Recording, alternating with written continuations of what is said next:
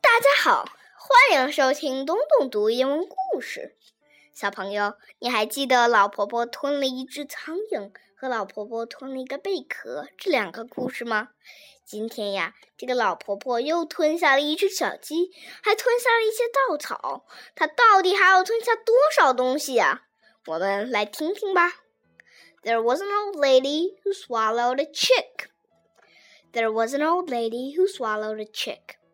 I don't know why she swallowed that chick, but she didn't get sick. There was an old lady who swallowed some straw. The chick looked in awe as she swallowed the straw.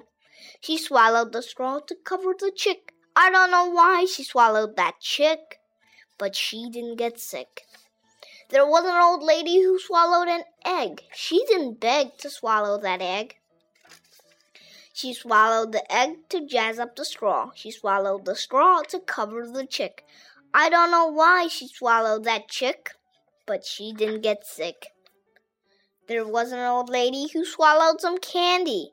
She knew the candy would come in handy. She swallowed the candy to sweeten the egg. She swallowed the egg to jazz up the straw. She swallowed the straw to cover the chick. I don't know why she swallowed that chick, but she didn't get sick. There was an old lady who swallowed a basket a tisket, a tasket, a brightly colored basket. She swallowed the basket to carry the candy. She swallowed the candy to sweeten the egg. She swallowed the egg to jazz up the straw. She swallowed the straw to cover the chick. I don't know why she swallowed that chick, but she didn't get sick. There was an old lady who swallowed a bow. Oh, what a show when she swallowed that bow. She swallowed the bow to tie on the basket. She swallowed the basket to carry the candy.